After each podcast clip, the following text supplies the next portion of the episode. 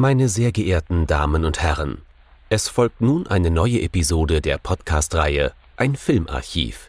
Knut Brockmann und Jochen Ecke unterhalten sich über ältere und interessante Filme für ihre Blu-ray-Sammlung. Wir wünschen gute Unterhaltung.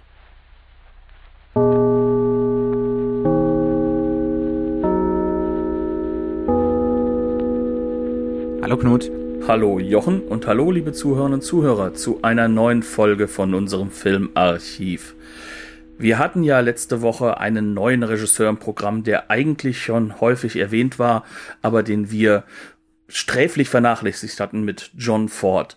Ein weiterer solcher Regisseur kommt heute ins Programm rein, aber eigentlich eher aus Versehen, denn wir haben uns nicht wegen dem Regisseur diesen Film ausgesucht, sondern wegen einem Nebendarsteller. Sowas soll auch vorkommen.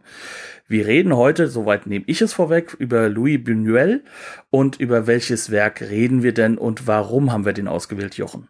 Es soll gehen um Belle de Jour, Schöne des Tages aus dem Jahr 1967. Sein erfolgreichster Film. Auch äh, ein guter? Das ist die Frage, aber ich würde trotzdem noch hinzufügen, wir haben uns den Film rausgesucht, weil der große Michel Piccoli eine Nebenrolle, eine sehr wichtige und sehr gute Nebenrolle spielt und weil wir ein wenig über den Herrn reden möchten, denn er ist leider vor kurzem von uns gegangen, wenn auch im stattlichen Alter. Ich hätte ja lieber Diabolik gemacht, aber. Die Blu-ray kommt ja erst raus in Europa. Da ein warten wir einfach noch ein paar Tage.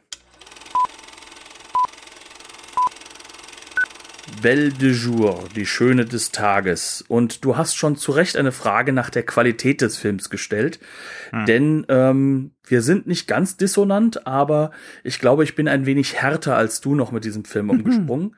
ähm, es ist definitiv nicht der Buñuel, den ich für einen der richtig großen halte aber er hat auf der anderen Seite, und darüber werden wir heute auch reden müssen, mit Michel Piccoli eine sehr, sehr fantastische Rolle, nämlich ein Mann, der es schafft, ein unglaublich unerträgliches A. Punkt, Punkt, Punkt zu sein und gleichzeitig doch charmant zu wirken.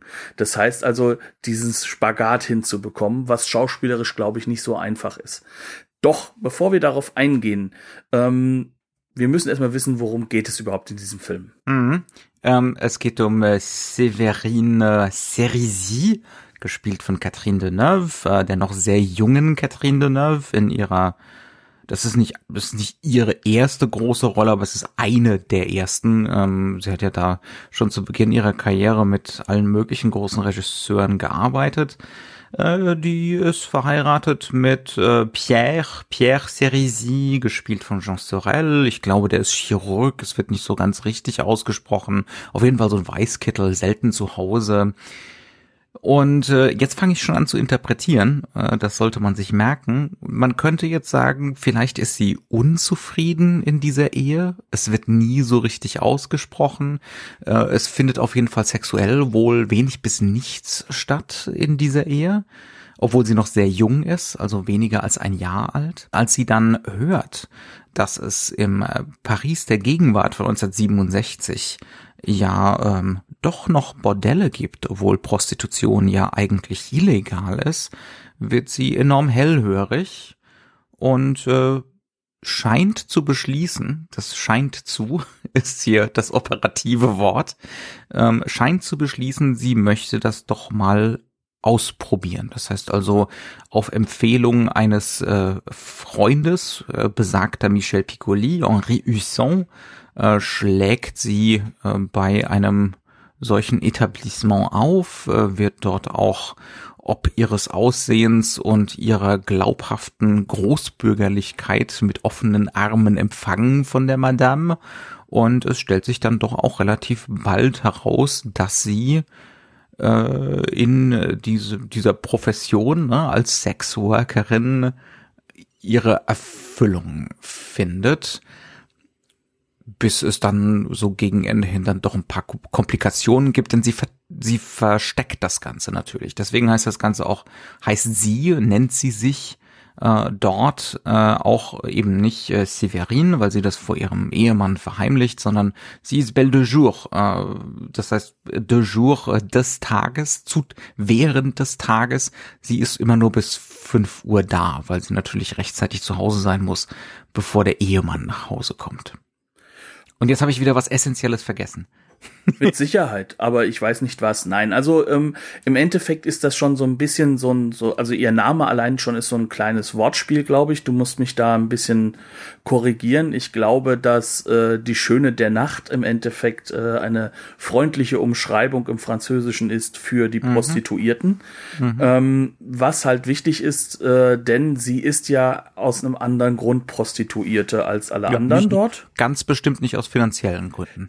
Genau, denn sie kommt in gewisser Weise aus reichem Hause oder aus mhm. reicherem Hause. Ja.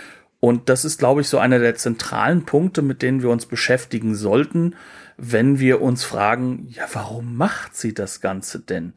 Und der Film gibt uns, glaube ich, gleich zu Anfang eine relativ gute Leseanleitung mit. Also er sagt uns gleich zu Anfang, wie müssen wir das Ganze sehen. Und ich finde, das fängt schon wunderbar mit dem ähm, Vorspann an, denn der könnte natürlich wieder mal von Kubrick stammen, auch, der auch ein großer Fan von Benuel war, das muss man dazu sagen. So, so ganz, so ganz zentral perspektivisch ist es nicht. Aber ne? fast. Die, diese erste, aber wir sind nahe dran. Es ist so ein leichter angeschrägter Winkel, ähm, tiefenscharf in die Tiefe rein inszeniert inszeniert. Wir sehen, wie da so eine Kutsche ankommt, äh, bespannt mit zwei Pferden, äh, die Herren, die die Kutsche lenken, äh, in Kostümen, die einen an das 19. Jahrhundert denken lassen.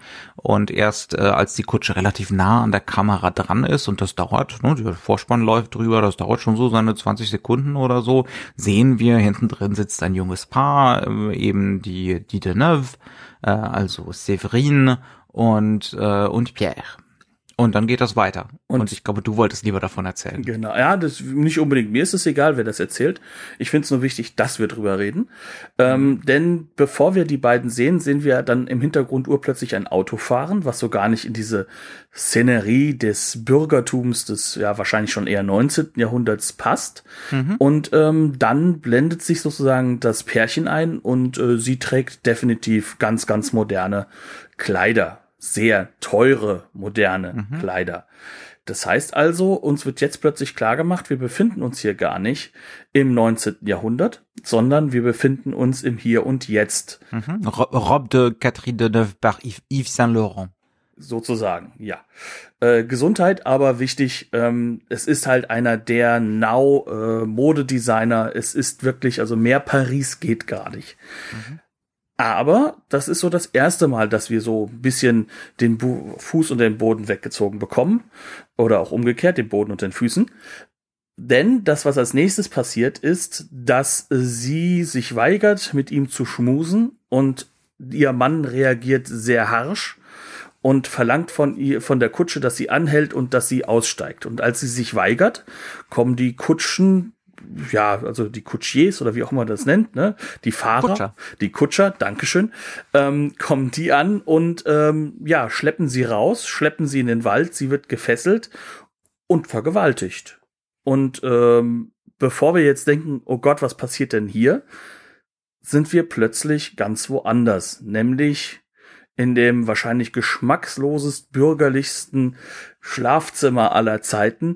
Und dort liegt sie oder sitzt sie noch im Bett in einem sehr adretten rosa äh, Schlafkleid. Und ähm, wir sehen, dass ihr Ehemann jetzt in wunderbar beige äh, oder wie auch immer. Also ich glaube, das ist sogar cremefarbenen. Cremefarben ist übrigens ganz, ganz wichtige Farbe in diesem Film. Cremefarbenen Schlafanzug aus dem, äh, aus dem Badezimmer kommt und sie fragt, Och, was hast du denn gemacht? Und dann sagt sie, sie hat geträumt von ihm und einer Kutsche. Und das war's. Ah. Mehr sagt sie nicht. Jetzt kommt das nächste, das uns nämlich jetzt die Kamera noch zeigt, wo der Mann hingeht, denn wir könnten jetzt denken, sie gehen ins gemeinsame Ehebett. Es gibt aber kein gemeinsames Ehebett, sondern es gibt zwei Betten. Und dazwischen steht fast fallisch ein kleiner ähm, ja, Nachttisch mit einer großen Lampe drauf, damit man auch ja sich nicht unbedingt in die Augen sehen kann. Und da sehen wir schon sozusagen, das ist da, wo der Film jetzt ankommt. Und das ist das, was der Film uns sozusagen als Leseanleitung mitbekommt. Wir haben zweimal sozusagen gemerkt, das ist nicht so ganz wie das, was ich erwartet habe. Zum einen befinde ich mich nicht im 19. Jahrhundert. Gut, wer das Plakat gesehen hat, wusste das wahrscheinlich schon. Aber dann sehen wir auch plötzlich, und das wird man natürlich bei Buñuel zu diesem Zeitpunkt auch so ein bisschen sich schon gedacht haben, dass das kommt, man befindet sich nicht in der Realität, sondern in einer Traumwelt. Und diese Traumwelt, da geht es um Sexualität. Und es geht darum, dass die Dame scheinbar einen, wir wissen zu dem Zeitpunkt nicht, positiven oder negativen Vergewaltigungstraum mit ihrem Mann als Hauptfigur drin hat. Wobei nicht er sie vergewaltigt, sondern zuguckt.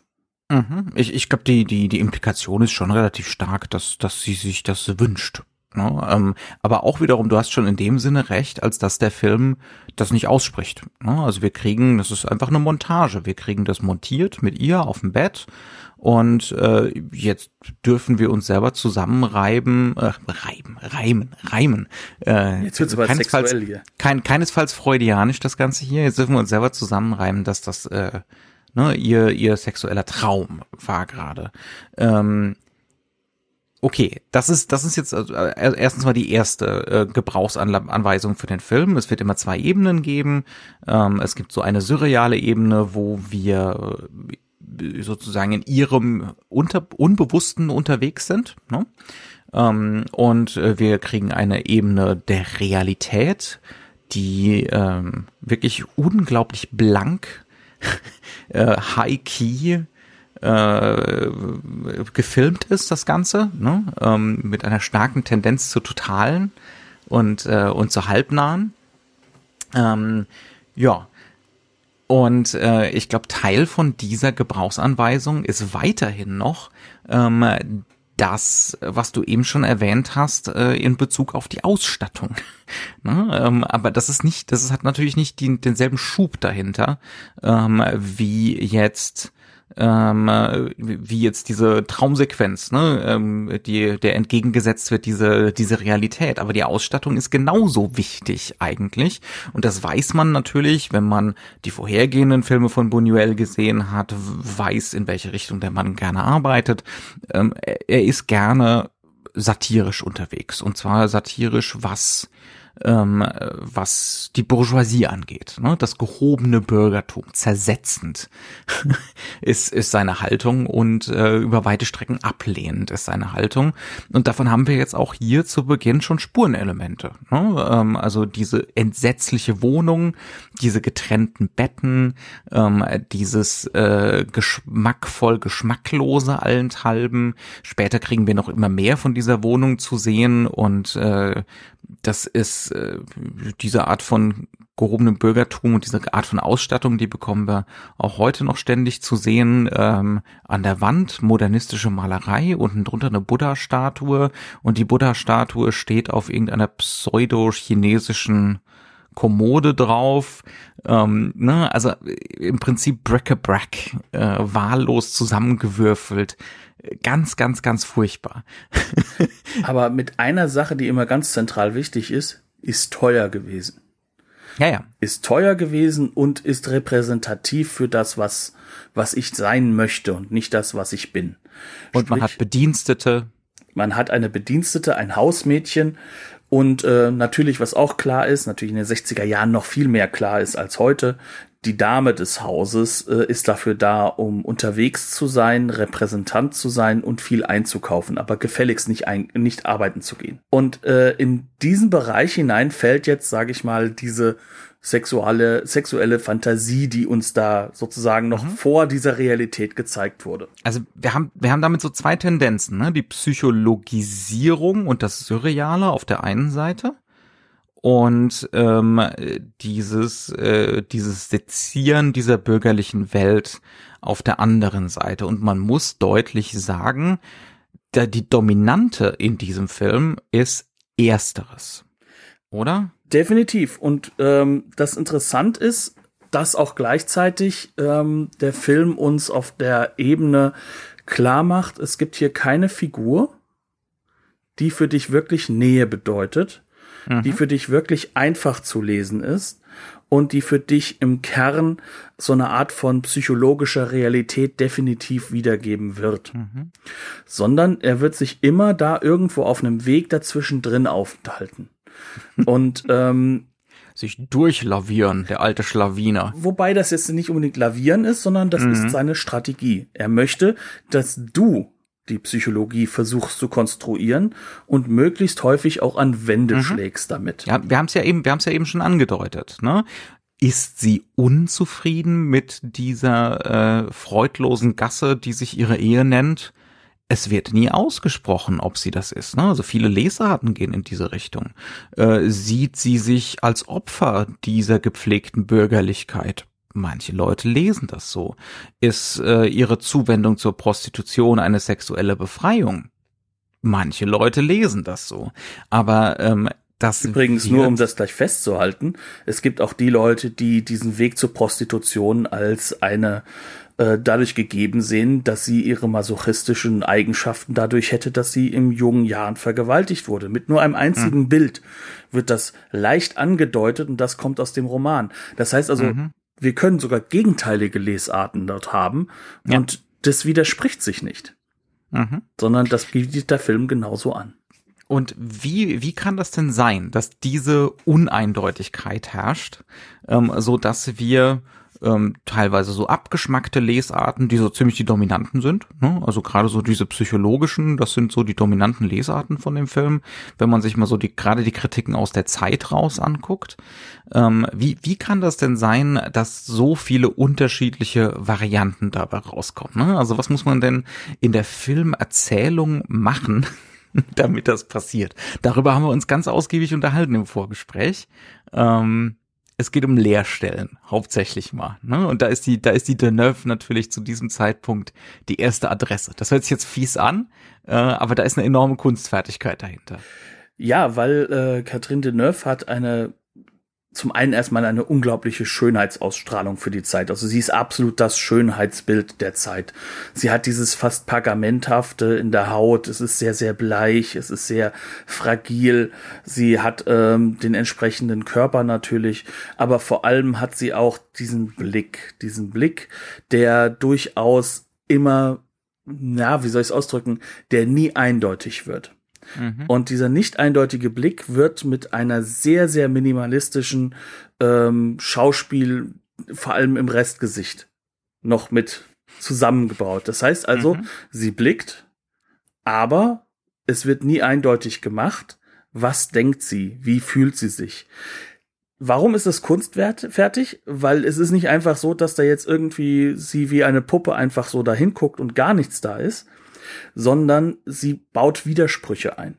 Sie baut Widersprüchlichkeiten in ihrer körperlichen Reaktion zu ihrem Blick auf und umgekehrt. Und das bedeutet, dass wir jedes Mal konstant immer wieder aufgefordert werden, jetzt unsere Interpretation da einzufüllen, in dieses, in dieses Konstrukt aus Blick und körperlicher Bewegung, ähm, aus äh, Reaktion des Menschen und Nichtreaktion des Menschen und halt auch sehr, sehr häufig, und da kommt dann die Kamerastrategie mit rein, das Verhindern, dass wir zu nah auch an diesen Charakter herankommen. Dass wir zu sehr auch was sehen von dem Charakter. Also ein klassisches Beispiel, wenn sie das erste Mal da steht und überlegt sich, ob sie da klingeln soll und soll da hingehen. Mhm. Zu das wäre jetzt auch mein Beispiel gewesen. Genau, ja, äh, ja. zu dieser, ähm, zu diesem, ja, Puff, ne, aber, oder Edelbordell kann man schon sagen eher, ne, mhm. weil da gehen wirklich nur sehr reiche Männer auch ein und aus und, äh, man merkt halt auch. Zahlen auch entsprechend? Ja, Zahlen entsprechend und dementsprechend sind auch dort die Prostituierten. Wir sehen da nicht ihr Gesicht, sondern wir sehen ihre Beine. Und das ist jetzt nicht zum Ausstellen der schönen Beine der Frau de Neuf, auch wenn sie schöne Beine hat, sondern es geht darum, dass wir diese Zögerlichkeiten sehen. Wir sehen diese Zögerlichkeiten, das Hinlaufen, das Weglaufen. Aber dadurch, dass wir das Gesicht nicht sehen, wissen wir gar nicht genau, warum zögert sie denn jetzt. Mhm. Ne? Fühlt sie sich Andere in Scham? Ist das, fühlt sie sich gedrückt, dorthin gedrückt? Oder ist das dann trotzdem doch eher Interesse? Das ist alles etwas, was wir im Endeffekt rein oder ist Oder ist dieses Changieren zwischen ich klingel jetzt, nein, ich klingel nicht, äh, nicht auch Teil des Lustgewinns? Ne? so könnte man das ja auch interpretieren.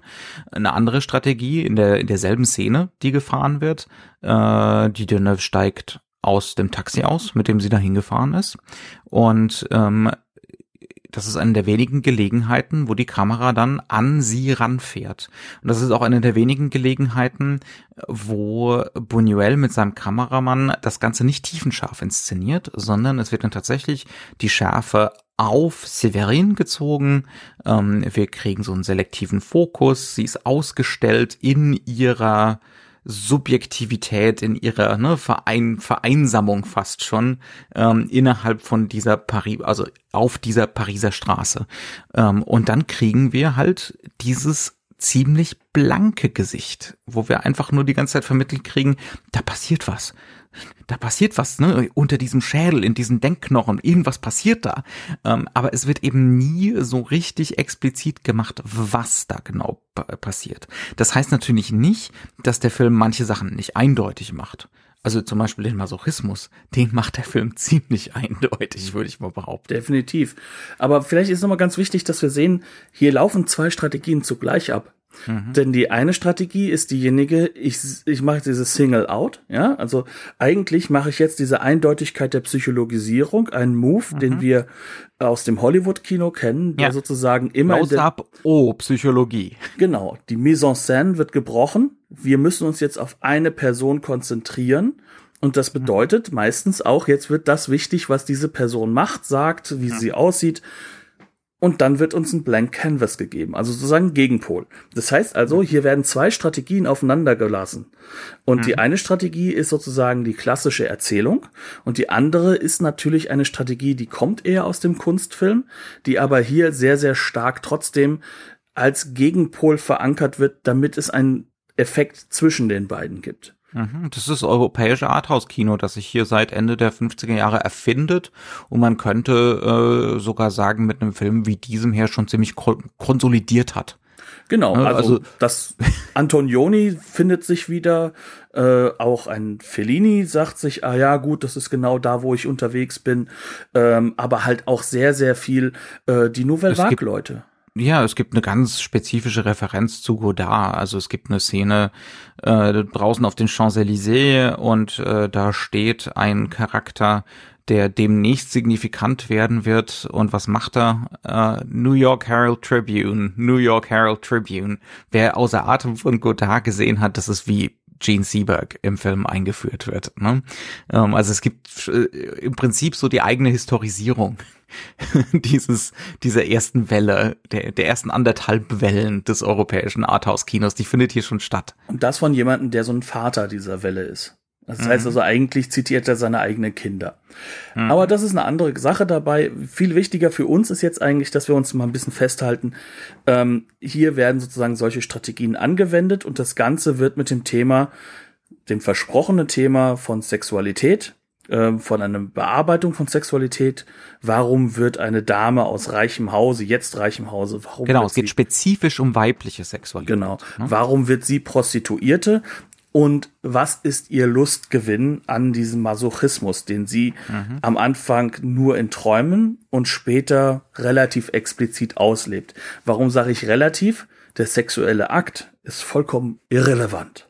Es mhm. geht um das dorthin um das Wissen, was passieren wird und dann das Ergebnis sehen. Das dazwischen ist wiederum Sache des Kopfes. Und da wird es dann wieder spannend, denn der Film tut eigentlich alles dafür, um uns klarzumachen, also mal auch davon abgesehen, dass der Film viele, viele Jahre davor ist, aber er könnte uns aktuell sagen, hier, das ist nicht Fifty Shades of Grey. Mhm. Hier geht es auch nicht um die Kolportage, um das Ausstellen. Hier geht es um was ganz anderes. Hier geht es darum, dass das Ganze auf dich nicht als Lustgewinn wirken soll, sondern du sollst dich damit konfrontiert sehen.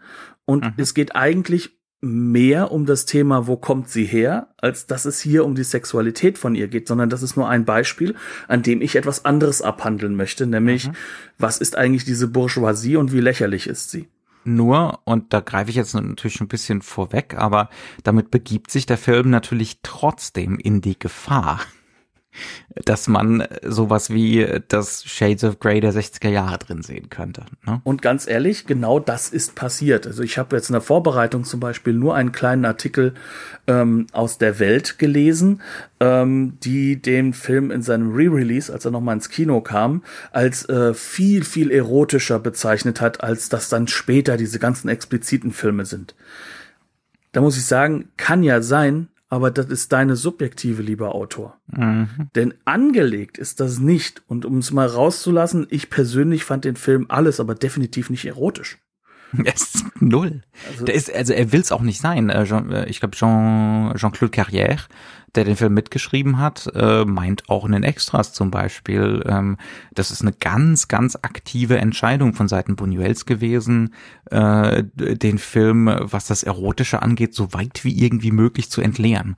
Also es gibt hier keine Sekunde, man nackte Brüste zu sehen. Wie du schon gesagt hast, der Akt wird vollkommen ausgespart. Und mal ganz abgesehen davon, auch darüber, wenn wir ja dann gleich noch reden, denke ich, äh, die meisten Männer in dem Film sind Hanswürste. Also, wer da pornografischen Lustgewinn draus zieht, ähm, ja, äh, es ist einfach nicht vorhanden. Es ist einfach nicht da. Ne? Und es, es ist auch, also sag mal, es muss ja nicht nur pornografisch sein, also aber auch dieses mhm. erotische Element ja. ist ja nur gebrochen. Also was ist denn ja, erotisch konstant. an einem Mann, der Le Professeur heißt, also der Professor, und der wie ein kleines Kind losgeht und sich erst einmal die kleine. Der hat seinen äh, Spielzeugkoffer dabei. Seinen Spielzeugkoffer dann auspackt und dann erwartet, dass dann ähm, die Prostituierte ihn dann, sag ich mal, als denjenigen bezeichnet, ähm, der alles falsch macht, sozusagen diese Machtumkehr. Also er ist selbst masochistisch mhm. veranlagt und sucht ein sadistisches Gegenspiel. Ähm, und das macht er in einer Kindlichkeit, in einer Lächerlichkeit. Und das ist auch so übertrieben geschauspielert. Mhm. Das ist definitiv jetzt nicht der Anfang von einem wirklich der interessanten. Schauspieler ist natürlich auch für seine Physiognomie ausgewählt. Ne? Also das ist so ein wieselartiges Hempelchen. das kann, ne, also es kann nur lächerlich wirken. Und das macht der Film auch konstant. Mhm. Es gibt natürlich Ausnahmen in den Männerfiguren, ne, die, die definitiv nicht nur lächerlich wirken, sondern durchaus mhm. auch gefährlich wirken.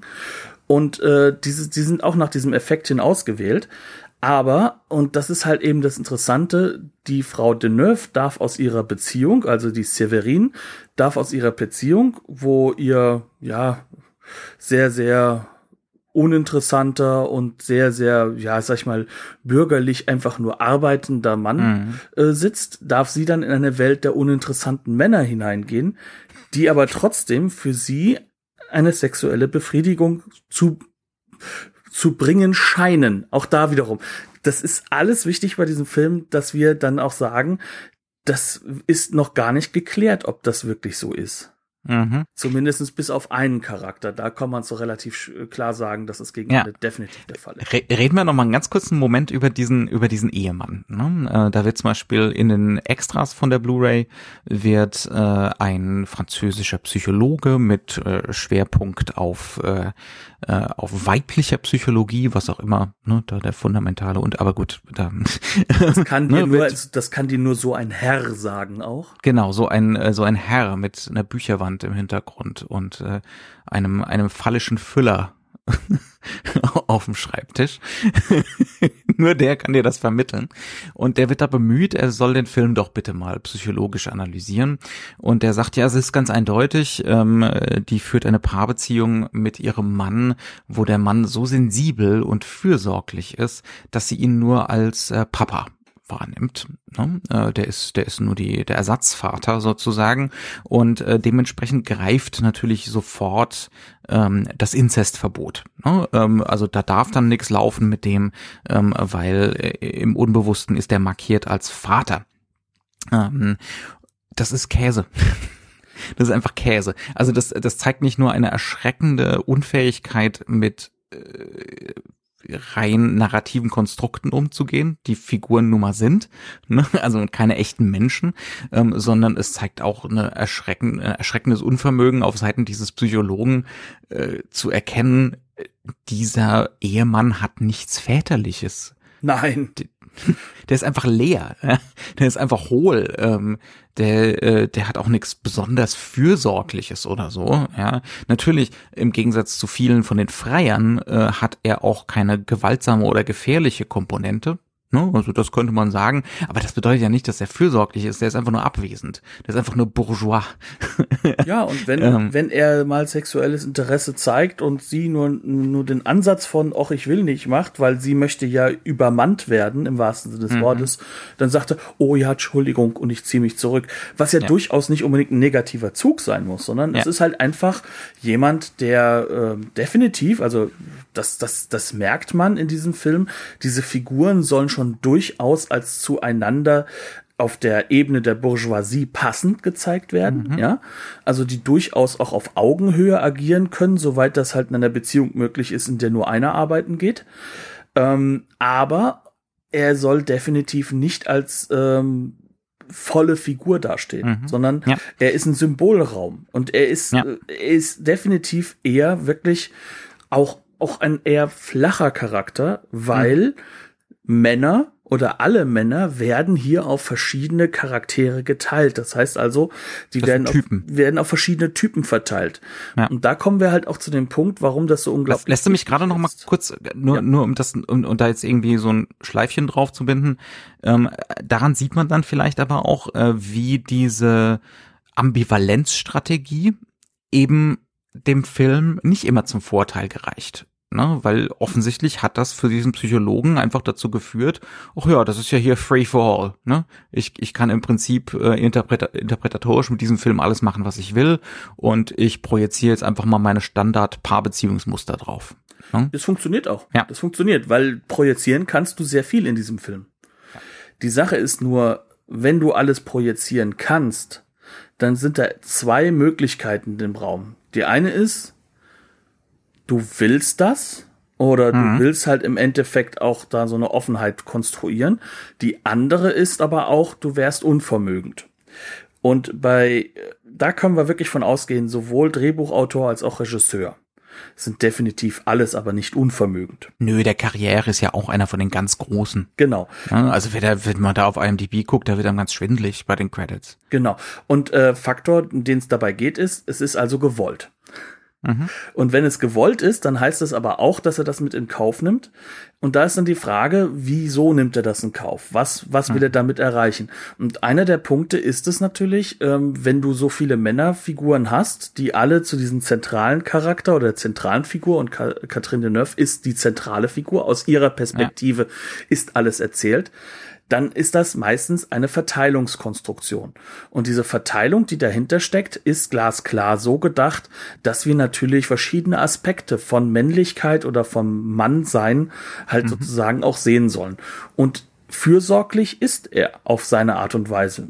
Aber dann haben wir da zum Beispiel Henri, gespielt von Michel Piccoli, der ist das mhm. Gegenteil. Und beide sind sie sozusagen prototypisch für die, diese Bourgeoisie, die ja eigentlich einen Herrn äh, Benuel nie losgelassen hat als mhm. Thema. Denn, ähm, ja, Pierre ist, wie du eben so schon gesagt hast, der ist Arzt. Wahrscheinlich äh, ist er irgendwo. Also äh, hoch genug in der Rangordnung, um ordentlich zu verdienen und sich Bedienstete und eine Riesenwohnung in Paris leisten zu können. Aber nicht hoch genug, dass er nicht einen Chef hat und nicht unglaublich viel arbeiten muss, um das zu leisten. Auf der anderen Seite hast du halt den Charakter von Michel Piccoli und das ist ein Lebemann. Der arbeitet mit Sicherheit nicht. Der ist gelangweilt. Der ist gelangweilt und hohl scharfsinnig, um es mal so auszudrücken. Das heißt, er hat für alles immer einen zynischen und scharfsinnigen Kommentar, hm. aber man merkt, ich, es ist nicht hinterlegt. Ich glaube, es gibt da eine Referenzfigur für ihn. Das ist äh, im Prinzip wer mit äh, das Bildnis des Dorian Gray vertraut ist, da gibt's den Lord Henry. Äh, das ist jemand, der den Hedonismus und den Ästhetizismus predigt, ihn aber selbst nicht praktiziert. Und äh, das ist auch derjenige, der Dorian Gray in dem berühmten Oscar Wilde Roman dazu anstiftet, äh, Quatsch zu machen. Ne? Also dieses, dieses Leben zu führen, das er nun mal führt. Äh, und genau das ist diese Michel Piccoli-Figur, ne? so ein Teufel im Prinzip, äh, der, der die Leute in Versuchung bringt, der weiß, der auch genau weiß, welche Knöpfe er zu drücken hat. Und da ist natürlich der Piccoli perfekt besetzt. Das ist so, das ist so seine Paraderolle eigentlich. Ne? Da weiß man auch ganz genau, äh, dass Buñuel wahrscheinlich nur ihn da so im Kopf hat dafür. Denn er ist als Figur in der Lage, auf der einen Seite das Teuflische unglaublich halt auch klar zu machen und auch klar mhm. zu machen, was für ein, was, dass, dass der genau weiß, wie er Leute herabsetzt mit seinen Sprüchen und mit dem, was er erzählt. Auf der anderen Seite aber kann man das Charisma verstehen und diesen Charme, den, weil den hat er, den bringt er auch rüber und dieses Lebemännische hat natürlich auch eine gewisse Leichtigkeit, die es mit sich bringt. Denn für ihn ist natürlich alles von oben herab betrachtet quasi. Ne? Es ist alles einfach für ihn. Und das hat natürlich auch seine Attraktion. Und das ist wichtig an der Figur, weil das ist für Severin attraktiv. Hm. Sie verachtet diesen Mann. Sie weiß auch schon, warum sie wahrscheinlich Pierre geheiratet hat. Sie, da, da merkt man halt auch einfach dann diese Zerrissenheit, ne? Aber auf der anderen Seite ist der schon irgendwie hochspannend. Vor mhm. allem, weil er sie versucht, in eine Beziehung oder sagen wir wenigstens ein sexuelles Abenteuer hineinzudrängen. Wie er später sagt, aber auch nur so lange, wo er der Meinung ist, dass sie so äh, das weibliche Gegenstück zu Pierre ist und so rein und so perfekt.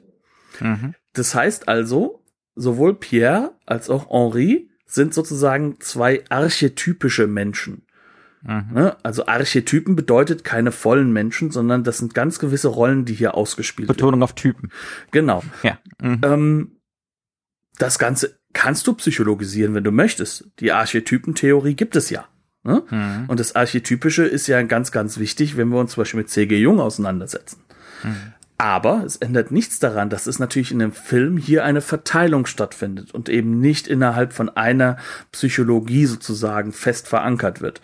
Und in diesem Moment wird natürlich eine rein psychologische Lesart nicht so einfach, denn mhm. auch da, wie das, was wir vorhin über diese Strategie äh, mit, äh, wir nehmen auf der einen Seite dieses, dieses, diesen Effekt des Psychologisierens aus dem klassischen Hollywood, aber wir lösen ihn dann nicht ein. Genauso mhm. funktioniert das hier an dieser Stelle auch. Ja. Ähm, um genau zu sein, alles, was Psychologisierung ist in diesem Film, wird irgendwann in die Irre geführt, wird immer wieder mit etwas zusammengesetzt, was dann sozusagen diese Konstruktion doch nicht so richtig dastehen lässt. Und mhm. das ist natürlich Strategie. Nehmen wir uns ein Beispiel raus. Ähm, der Chinese, oder? Chinese, Japaner. Ich habe übrigens auch da unglaublich viel gelesen. Der Mann, der Schauspieler heißt mit Nachnamen Khan. Das heißt, mhm. der kommt wahrscheinlich irgendwo wiederum aus dem Mongolischen oder so. Mhm. Ähm, interessant ist also, spricht definitiv kein Japanisch. Das können wir schon mal festhalten. Ja, nee, im, im Film auf jeden Fall nicht. Das ist ein Freier, das ist ein Kunde im, im Bordell. Er sucht sich Belle de Jour aus. Äh, er hat ein merkwürdiges Kästchen dabei. Wenn er da die Klappe öffnet, summt es darin. Es scheint also ein Insekt sich da drin zu befinden. Ähm, wir müssen nicht die ganze Geschichte erzählen. Du meintest so äh, Implikation spanische Fliege, was auch genau. immer. Ist natürlich auch so ein bisschen ähm, äh, auch so ein bisschen Gebrauchsanweisung für den Rest vom Film. Der ganze Film ist diese, diese Blackbox. Genau. Was ist drin? Äh, fangen wir an zu interpretieren. Ne? Also das ist so wirklich so nach außen hingetragen. Ähm, auf jeden Fall, ähm, ja, äh, Bell oder Severin macht bei der ganzen Geschichte mit. Äh, und es kommt dann wohl zum doch relativ gewalttätigen Geschlechtsakt, was sich daran festmachen lässt, dass die Haushälterin kurz danach auf äh, den Laken Blut findet. Und Ne? Was natürlich und auch wieder eine Doppeldeutigkeit hat. Das kann natürlich auch für die Entjungferung stehen und was weiß ich alles, weil es natürlich mm ein mhm. weißes Laken ist. Mit ja, genau ja. einem Blutfleck. Mhm. Ne? Also symbolisch um, shocking, gesehen. Äh, extremely shocking. Ähm, und und ähm, wir kriegen dann von Buñuel äh, Severin gezeigt, wie sie auf dem durchwühlten Bett liegt, äh, ihre Haare durcheinander vor, vor ihrem Gesicht. Sie liegt dort wie hingeworfen. Ähm, wir können ihre Gesichtszüge nicht sehen. Und jetzt werden wir auch wieder mit unseren eigenen ne, Kopfklischees konfrontiert Äh, wovon gehen wir aus? Wir, wir waren auf die falsche Fährte gelockt. Ne? Wir gehen davon aus, das war jetzt ganz furchtbar. Das war faktisch eine Vergewaltigung ähm, und ihr geht's jetzt ganz, ganz schlecht.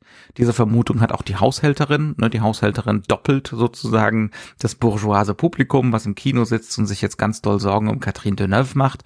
Äh, und dann schaut Catherine Deneuve plötzlich mit einer heftigen, ruckartigen Bewegung auf. Äh, die, die Haare fallen ihr aus dem Gesicht und sie lächelt.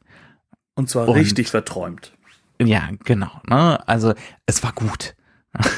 Äh, und wir, wir sehen uns konfrontiert ne, mit unseren eigenen Klischees davon, wie Sexualität zu sein hat, ähm, ob äh, die gewalttätige Komponente, also diese Sadomaso-Komponente denn wirklich so schlecht ist. Ähm, wir sehen uns konfrontiert mit dieser Idee von, sie muss ihr eigenes Ego, ihr selbst aufgeben und das kriegt sie halt nur in der Erniedrigen, Erniedrigung, um äh, in irgendeiner Form Lustgewinn zu haben an der ganzen Geschichte.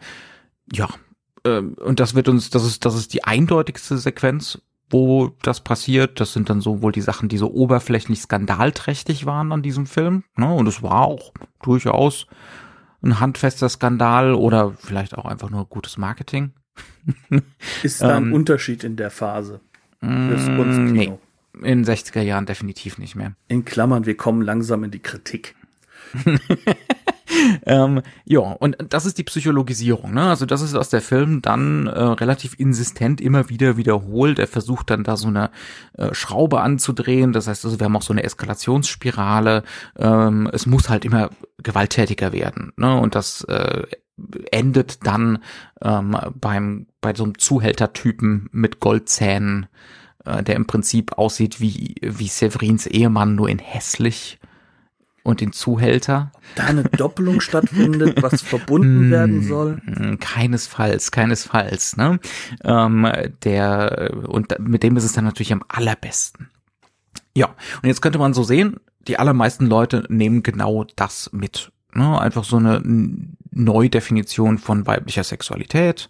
Äh, Gewalt ist nicht zwangsläufig schlecht, Sadomaso ist äh, ist voll Aber okay. der Typ ist das schlecht. ist eine, und und das und das ist eine Gesell das ist eine Befreiung. Die ganze Geschichte ist eine sexuelle Befreiung. Jetzt haben wir natürlich das Problem, dass die Charaktere aber schlecht sind. Also diese Figuren sind übel.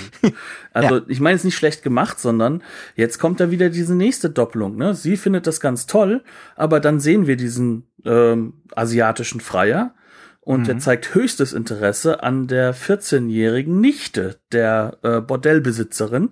Und mhm. ähm, man merkt schon so richtig, die wird er jetzt am, nächsten, am liebsten auch ins nächste Zimmer reinziehen. Mhm. Und da wird das Ganze dann wirklich in mhm. Sachen. Dann wird aus diesem masochistisch-sadistischen Spiel ja. eine gewisse Gefährlichkeit der Sexualität. Mhm. Ja. Ähm, so eine extreme und, sogar. Und die ist und, gewollt gesetzt. Wir sollen den Typen gesetzt. nicht mögen. Ja, und auch der Zuhältertyp ist furchtbar. Das ist grauenvoll. Der, der ist ganz, ganz grauenvoll. Stellt sich später ja. heraus sogar, dass er ein Mörder ist, ein Mehrfacher. Mhm, ähm, das heißt also, es wird hier so ein gewisser Kontrapunkt gesetzt, in dem Sinne als betreibt die Severin nicht hier möglicherweise doch sowas wie Tourismus? ja, ähm, ist sie hier nicht eventuell auf Sightseeing in einer Umgebung, die eigentlich wesentlich problematischer ist, ähm, als äh, als sie als sie das so wahrnehmen möchte? Das ist das ist der erste Strang. Das ja wird jetzt aber nicht so krass in den Vordergrund gespielt. Ne? Du hast schon gesagt, also das mit der 14-Jährigen, das ist so ein bisschen Throwaway, ne? Ja, dann kommt ähm, noch hinzu, dass relativ klar ist, dass sie die einzige ist, die nicht auf das Geld angewiesen ist. Mhm. Und ähm, diejenigen, die auf das Geld angewiesen sind, zum Beispiel der, die, die eine Dame sagt zu dem chinesischen Herrn, nee, mit mir nicht. Und dann geht er ja. auf Belle de Jour erst los. Mhm. Ähm, und die sagt ja. Ähm, plus halt einfach, dass äh, wir an dieser Stelle halt auch immer wieder mitbekommen, dass sie das auch nur macht, wenn sie Lust hat, wenn sie möchte. Und äh, das zeigt schon sehr, sehr deutlich, dass dieser Strang da ist, ja. Aber, mhm. aber es wird auch nicht ausgesprochen und es wird auch nicht in den Vordergrund gehoben. Und das ist ja auch etwas, was diesen Film in seiner ganzen Textur ausmacht. Es wird ja nie was ausgesprochen oder auch laut gesagt. Es ist ein unglaublich leiser Film eigentlich. Ein, ein sehr gleichförmiger. Und gleichförmig, genau. ja. Und ähm, das ist alles sehr bewusst gesetzt, damit wir dieses Gefühl auch gar nicht erst bekommen dass das jetzt hier irgendwo irgendwie äh, von ihrer Seite auch unbedingt was Positives sein muss. Also sprich, auch das muss man wieder mit reinnehmen. Wenn wir diese simple Lesart der sexuellen Befreiung haben, dann mhm. bedeutet das ja, dass Severin ein Opfer sei. Aber ist sie denn ein mhm. Opfer? Oder fordert sie für sich auch nicht, äh, irgendwas überhaupt ein, was sie, was sie sozusagen als Befreiungsakt sieht? Oder fordert sie eigentlich was anderes ein? Mhm. Denn sie bleibt ja nicht nur umsonst bei Pierre, sondern sie ist Teil dieser bourgeoisen Mittel- ja. bis Oberschicht. Mhm. Und sie fühlt sich dort auch sehr wohl und korrekt. Sie nimmt die Kleider, sie hat alle diese Assoziationen, sie geht in den Club, also Tennisclub ist es natürlich, und all das, was sie ja eigentlich immer wieder dargestellt wird, ist, sie wird sich nur wünschen, dass einer dieser Versprechen der Bourgeoisie, nämlich mhm. dass wenn die Tür zugeht, hinter verschlossenen Türen das Schweinige abgeht. Die verdammte Doppelmoral und die Heuchelei, genau. die mir versprochen wurde. Ganz genau. Das Problem ja. ist, Pierre ist ist dieses Bild der der Bourgeoisie, das es nach draußen gibt. Er ist nicht ähm, dann sozusagen, die, er hat dieses sexuelle Outlet nicht. Er hat nicht dieses Machtoutlet, was hinter verschlossenen Türen abgeht. Er wird er wird nicht hinter verschlossenen Türen säuisch. Ja, und vor allem in der Art und Weise, dass sie quasi als Figur, ne, als Figur einfordert, mhm. dass er den Missbrauch durchzieht, der ja im Endeffekt äh, der Bourgeoisie auch immer gerne zugetragen wird. Mhm. Das heißt also, die sexuelle Befreiung ist eigentlich eine Rückkehr ins 19. Jahrhundert. Und die, das mhm. findet ja in diesen surrealistischen Träumen auch immer wieder statt. Dieses 19. Jahrhundert. In den Bildern, ne? Ja, genau. Ja, absolut, ja. ja. Und mhm. ähm, da kommt es dann mit rein, da wird dann ein Schuh draus. Äh, wenn du das dann siehst, dann blockierst du eigentlich diese sexuelle Befreiungsmechanik in Anführungszeichen, weil es ist zu diesem Zeitpunkt eine Mechanik und es ist vor allem eine Mechanik des, des europäischen Kinos zu diesem Zeitpunkt. Mhm. Ja, ja. Und, aber das Problem ist halt einfach, ja, vielleicht ist es auch nicht das Problem. Vielleicht ist es, macht es den Film auch nur gefährlicher. Ne? Man kann das, man kann das jetzt auch mit dem ganzen Ding positiv auslegen. Aber die dominante Lese, Leswe Leseweise, insbesondere dann wahrscheinlich von äh, eher sadistisch veranlagten Kritikern, Herren der Schöpfung, ist, ähm, das als Befreiung zu lesen. Also um es mal ganz böse zu sagen, ne, die will das so. Ja, ja, das ja, kann übrig bleiben bei diesem mhm. Film.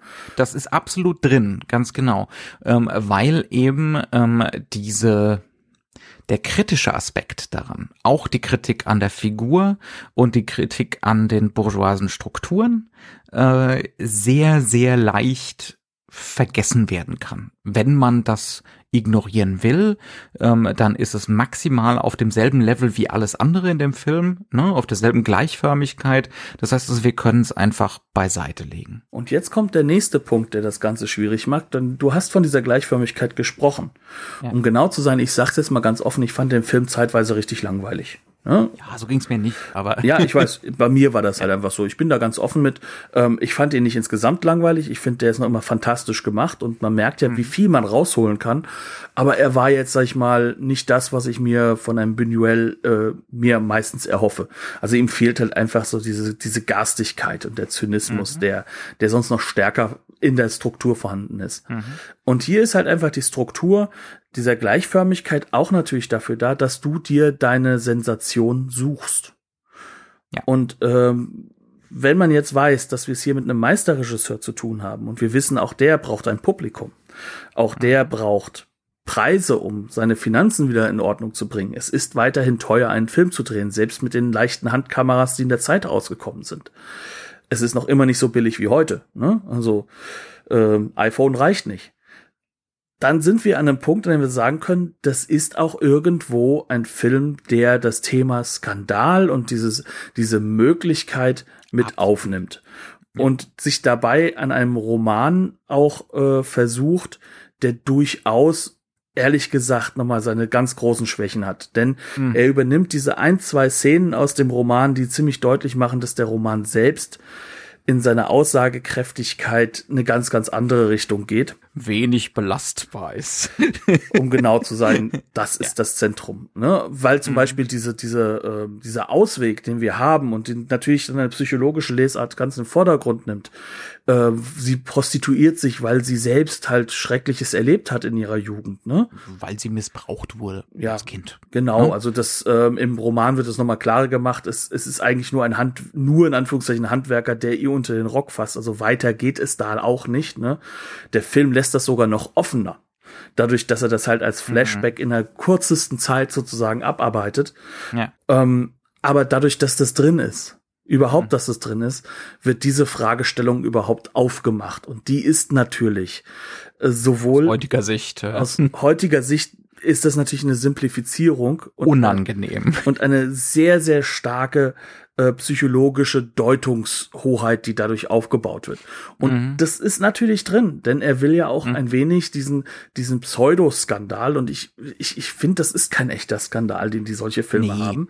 Äh, diesen, diesen, dieses Auf, äh, dieses Aufschreien kurz mal beim, äh, äh, beim Filmfestival, das will er ja als PR-Situation auch irgendwo nutzen. Ähm, und damit steht er in einer langen Reihe aber, des europäischen ja, Films. Aber vielleicht auch. in diesem Fall halt ein bisschen zu viel, so dass äh, das ganze, der ganze Sexkram und der ganze Masochismuskram halt den Blick verstellt dafür, was da auch noch ist. Genau. Ja? Und das, obwohl er gar nichts davon zeigt.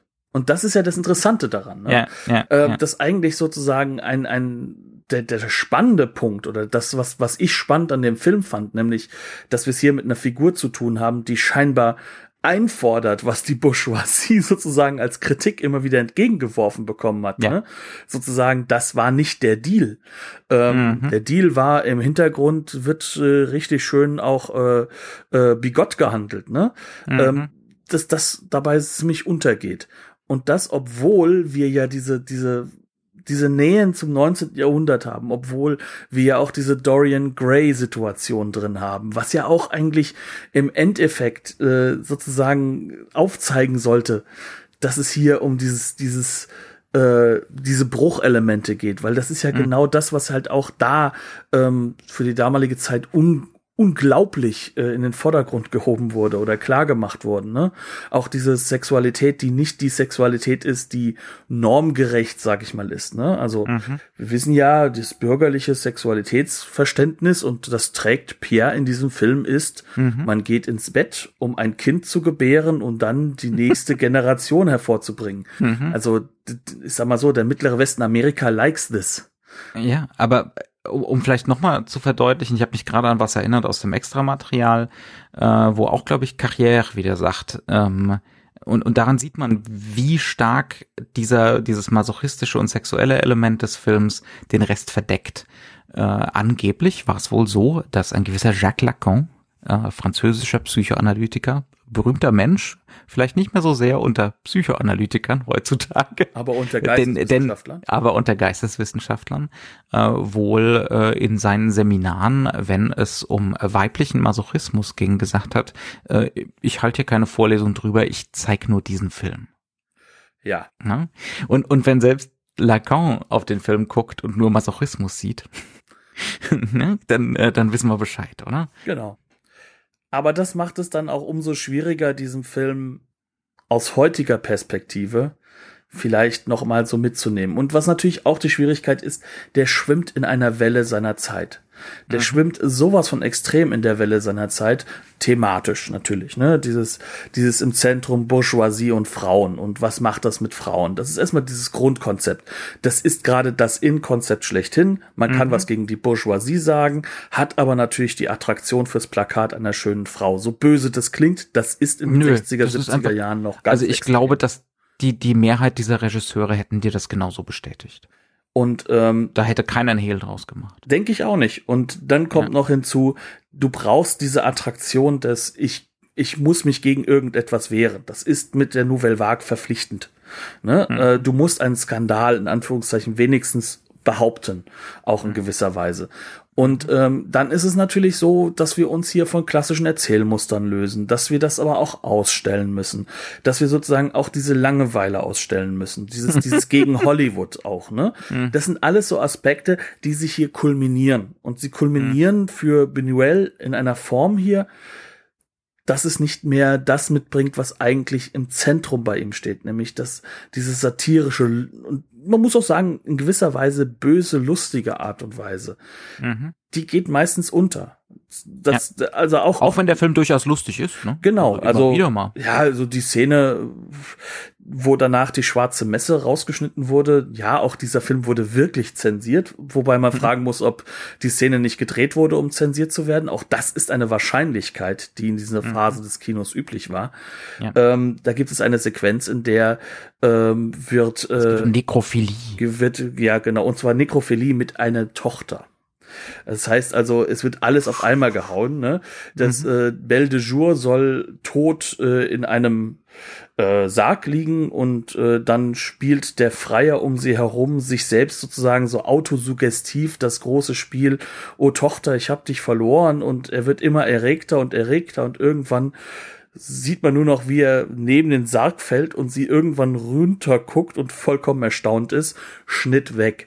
Das der hat Sarg rüttelt aber auch so. Ja, der rüttelt auch so. Also man mm. hat so, mhm. man weiß ganz genau, was der Mann mit sich da unten gerade macht. Und es ist natürlich in der Art und Weise, wie der Typ das tut und wie er das übertreibt, unglaublich lustig und auch ihre Reaktion ist lustig. Mhm. Ähm, das ist so lächerlich, das ist so, so schrecklich peinlich fast schon. Ja, dass man sagen muss, ja, warum will die denn dahin eigentlich? Diese Momente sind stark. Sie sind weiterhin ja. stark. Also ja. so guten Regisseur und so guten Drehbuchautor mit solchem fantastischen Cast, das kriegst du auch nicht ganz raus. Nur der Film legt es zu sehr drauf an, von dem, was übrig bleibt. Vielleicht auch aus heutiger Sicht, ne? Das darf man mhm. auch nicht vergessen.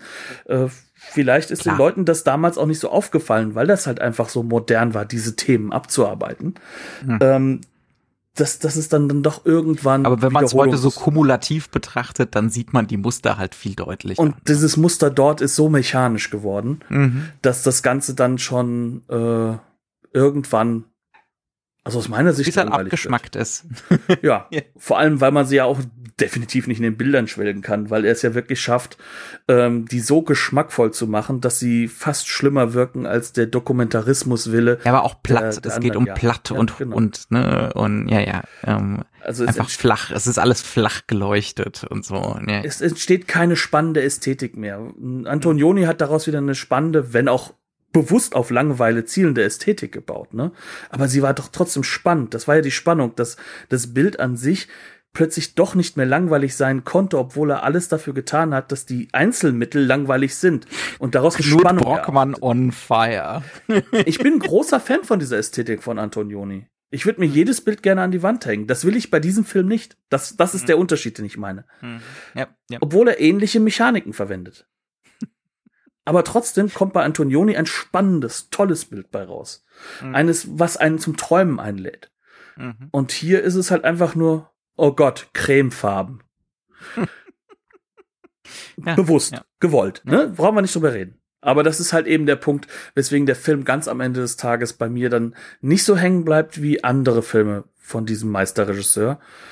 Aber ich denke trotzdem, es war mal wichtig, dass wir dann sehen, dass alle Strategien dieses Films nur funktionieren, weil eine Nebenfigur auch drin ist. Ja. Und das ist, glaube ich, das, weswegen wir eigentlich diesen Film auch ausgewählt haben. Michel Piccoli hält den Film zusammen, auf jeden Fall. So blöd das klingt, weil ohne ihn hätten wir diesen Gegenpol nicht, ohne ihn hätten wir die Dorian Gray-Situation nicht und das kann auch nicht jeder darstellen. Und er ist auch der Zwischenpunkt zwischen allen anderen männlichen Figuren.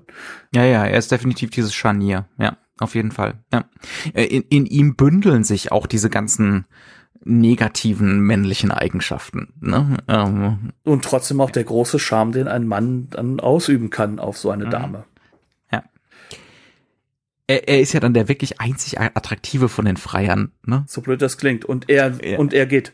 Er geht dann einfach. und bei, mit ihm wird's dann nix. Also so ein paar Garstigkeiten sind da schon drin. Genau. Auch. Und mit ihm will sie dann auch nicht. Genau. Aber gut. gut. Ähm, weil, weil er zu einer anderen Sphäre gehört. Ne? Ja. Aber gut, ich glaube, wir sind soweit. Ähm, Wir haben die äh, Blu-ray von Studio Canal gesehen, äh, die äh, damals in äh, dieser Studio Canal Edition erschienen ist. Das ist ein sehr schönes Remaster. Wir haben die Extras ja schon ein bisschen angesprochen. Äh, man kann sich wunderbar in ihn reiben. Wie an diesem Psychologen beispielsweise. Ähm, das heißt nicht, dass sie gut sind, aber sie sind interessant. Und äh, zur eigenen Meinungsbildung durchaus positiv beitragend. Sie sind auch ein Zeichen von einer alte, alternden Filmwissenschaft. Absolut absolut. Gar keine Frage. Ja, na gut. Ähm, ja, äh, da wären wir am Ende angelangt. Ne? Ähm, es bleibt uns nur äh, eine geruhsame Woche zu wünschen. Äh, Habt eine schöne immer. Zeit. Ja, bleibt uns gewogen, äh, tretet in Kontakt, äh, wenn, wenn es denn so beliebt. Und ansonsten äh, sehen wir uns, hören wir uns in der nächsten Woche. Und wir versprechen von Buñuel und auch Antonioni mal einen Film rauszusuchen, wo wir nicht Kritik üben wollen. Tschüss. Bis dann.